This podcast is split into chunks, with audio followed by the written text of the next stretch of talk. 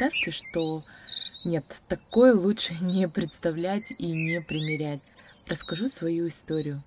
Кажется, сегодня будет достаточно такой душевный и сакральный разговор. Однажды весенним утром я проснулась ну просто с дикой болью в правой руке.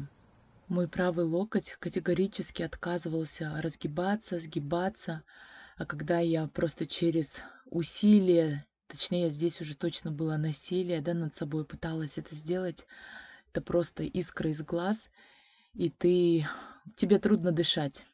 Никто, и в том числе врачи, никак не могли мне помочь, потому что мои анализы, мои снимки, рентген, все показывало абсолютную норму. И так я проходила, я не знаю даже, как это, как это вообще возможно, несколько лет до того момента, пока меня просто в срочном порядке не оперировали за границей, чтобы как-то облегчить мою жизнь. И даже там врачи поставили диагноз, что это болезнь неизвестной этиологии. А вроде это так звучит, когда причины и вообще в чем дело неизвестно. И вот уже вернувшись, прошло некоторое время, и я почувствовала аналогичную боль, но уже в ноге, точнее в правом колене. Тут я уже не на шутку испугалась, потому что я уже была в более, так скажем, сознательном возрасте. И там, если это была рука, я как-то приловчилась все делать левой рукой, то в ситуации с ногой наверняка коляска была бы уже неизбежным вариантом, и я просто разрыдалась. И даже сейчас прошло очень много времени, да, но я прям даже по себе сейчас чувствую, что голос у меня вибрирует, так скажем, да, на тех а, эмоциях и ощущениях, которые я проживала в тот момент. И это чувствуется, я думаю, слышится точнее. И от безвыходности, конечно же, я обратилась к врачам, к медикам с маленькой-маленькой надеждой на то, что мне подскажут, что же со мной все-таки происходит.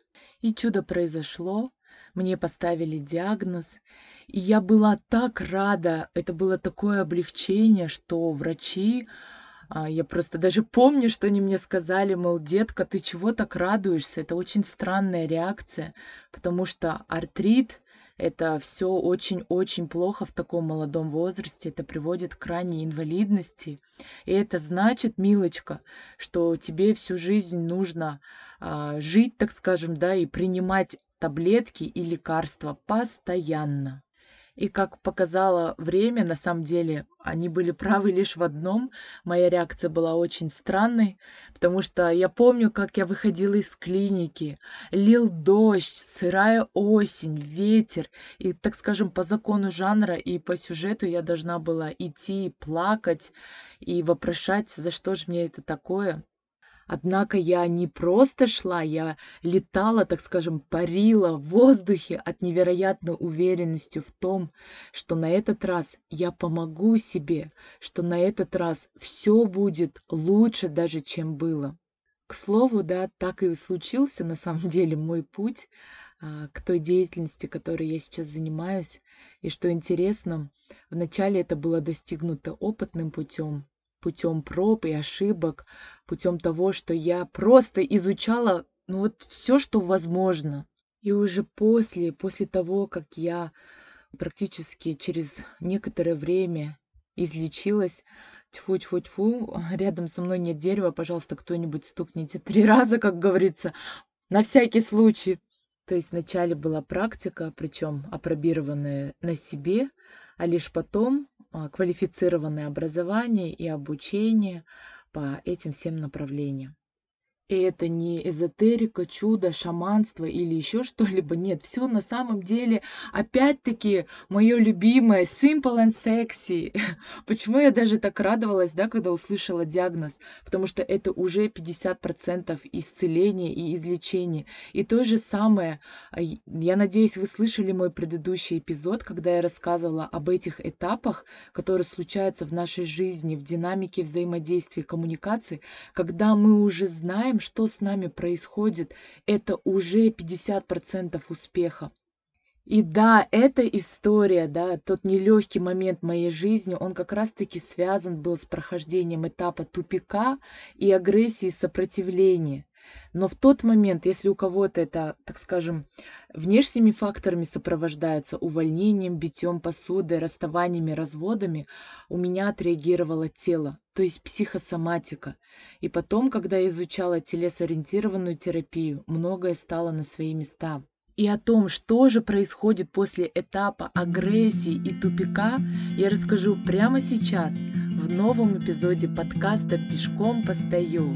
Всем мой душевный привет! Меня зовут Жанель Сареева. И не буду держать интригу, так скажем, да, а сразу перейду к делу. Этот этап называется инсайт, озарение. На этом этапе мы понимаем, к чему эта ситуация была, на что мне нужно обратить внимание. Для меня главным инсайтом было то, что эмоциональную боль мы как-то на нее забиваем. Ну, не болит же в теле и ходим, да, а на самом деле, вот давайте прямо сейчас, пока вы слушаете этот эпизод, вот сделаем небольшой эксперимент.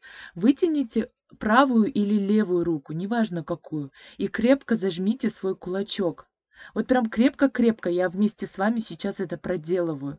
Что вы ощущаете? Вот прям ощущаете в теле. Напряжение, конечно же. Мы чувствуем, что уже рука начинает отекать. Да, а представьте, что а, мы участвуем в каком-то эксперименте, да, в книге рекордов Гиннесса, кто дольше всех продержится.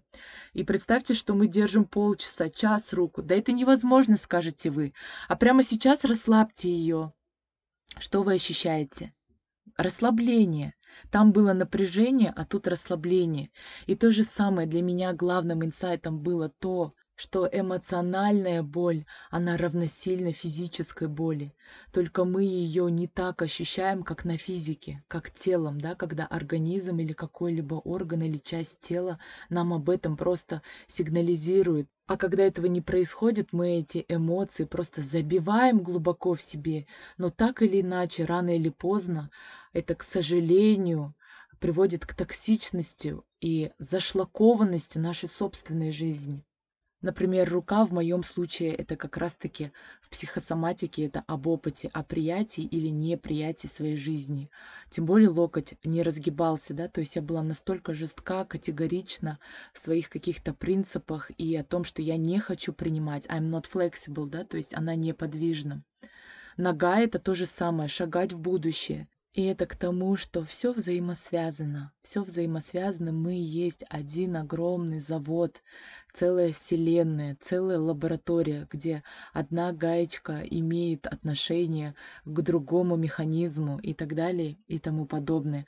От того мой главный посыл посредством подкаста, да, который я всегда транслирую, так скажем, это о том, что нужно выбрать свой комфортный темп Нужно быть бережным относительно своих потребностей, относительно своих чувств, ощущений, знать, что все, что со мной происходит, это нормально, что это все как после дождя. Мы видим радугу, как после ночи приходит день, что любой этап нашей жизни, он закономерен, и к этому нужно относиться нормально, без спешки, без суеты, без паники и без тревоги.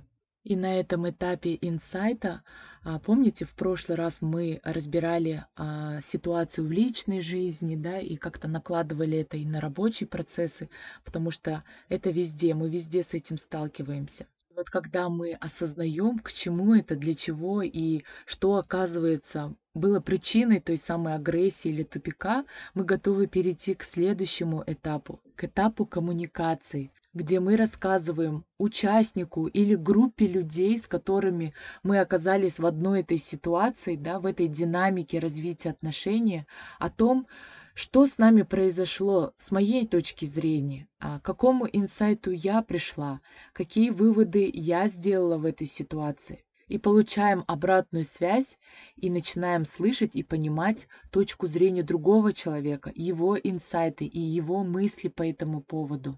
Кстати, об этом я рассказывала в третьем эпизоде «Как проживать эмоции», о том, как презентовывать то, что мы ощущаем, а как строить здоровые коммуникации не в претензии, да, что я из-за тебя, мол, так-то, так-то, а именно сообщать, именно презентовывать, научиться слышать, что чувствует и думает по этому поводу другой человек. То есть выстраивать здоровые коммуникации. И уже после этого находить совместный выход из сложившейся ситуации, даже не путем компромисса, а консенсуса, когда можно договориться, услышать друг друга и выйти уже на качественно другой уровень, где потребности и хотелки учитываются и находят какой-то оптимальный выход. И уже после этого наступает следующий этап, самый скучный этап, который называется рабочая зона. Почему он скучный этап? Потому что здесь уже на самом деле нужно поработать над отношениями, уже в таком тюнингованном состоянии, а, когда мы уже проходим через эти конфликты, непонимания, когда мы уже делаем апгрейд себя, когда мы на самом деле уже отвечаем на вопрос «зачем?»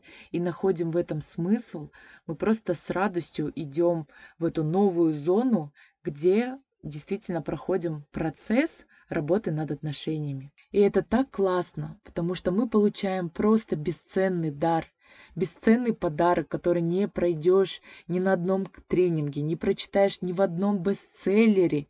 И даже будучи попав на супер встречу с супермастером всей планеты, так скажем, да, гуру, мы не услышим этого, пока сами не проживем этот опыт и не перейдем, аллилуйя, на следующий этап, который называется финал уже. Все, финал, ребята, интеграция, когда мы интегрируем полученный опыт в другие сферы жизни. Мы уже будем знать, как реагировать на те или иные ситуации мы уже будем понимать, что сейчас я в тупике, и это нормально, потому что у меня есть мой стереотип относительно этого, а у другого человека абсолютно другая картина мира. И это нормально. Я проживаю ровно те ощущения, эмоции, которые я испытываю, не убегаю, не избегаю, не накидываю мишуру во внешнюю свою жизнь, чтобы лишь бы отвлечься, а просто динамично развиваюсь в своем комфортном темпе. Ребята, это на самом деле такая рабочая, такая действенная штука. Мне даже не хочется усложнять и называть это алгоритмом или каким-либо другим сложным, умным словом, так скажем. Потому что зачем усложнять? Ведь это просто жизнь. It's life, it's happened. И это так классно, что мы всегда в такой динамике, ups and downs, и it's okay. И что-то у меня сегодня очень много англоязычных слов, потому что, кстати, ребят, я так благодарна вам. Я смотрю аналитику и вижу, как география прослушивания моего подкаста, она увеличивается. И я даже не ленюсь, я захожу дальше, да, смотрю, в каких именно городах меня слушают. И в этот момент, я думаю, каждый из вас чувствует, я прям отправляю вам лучики света, что и делаю прямо сейчас. Я очень хочу, чтобы вы использовали такие же действенные инструменты, которые пробую на себе я, а, пробую не только в каких-то сложных ситуациях, а даже в быту, в каких-то мелочах. И именно из вот этих вот простых действий и складываются какие-то более глобальные так что обнимаю каждого из вас. Не знаю, как это случается, но я просто чувствую, я включаю микрофон, и мне кажется, что мы вместе пьем чай в какой-нибудь уютной кофейне или сидим в такой домашней атмосфере и общаемся. И с каждым таким выпуском и я становлюсь ближе будто к вам, и вы ко мне ближе. Так что я на самом деле, это такой душевный выпуск. Я желаю вам всего доброго и светлого. И в какой бы вы ситуации сейчас ни находились, какие бы эмоции и чувства вы ни проживали, я хочу, чтобы вы знали, что это все нормально, что это все временно, что это есть все даже классно, как бы это нелепо не звучало в той или иной ситуации, но это жизнь.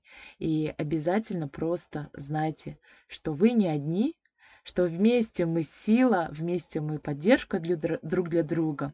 И уже на следующей неделе мы с вами встретимся в следующем выпуске подкаста «Пешком постою». Всех обняла и всем просто супер комфортного и светлого дня или спокойной ночи.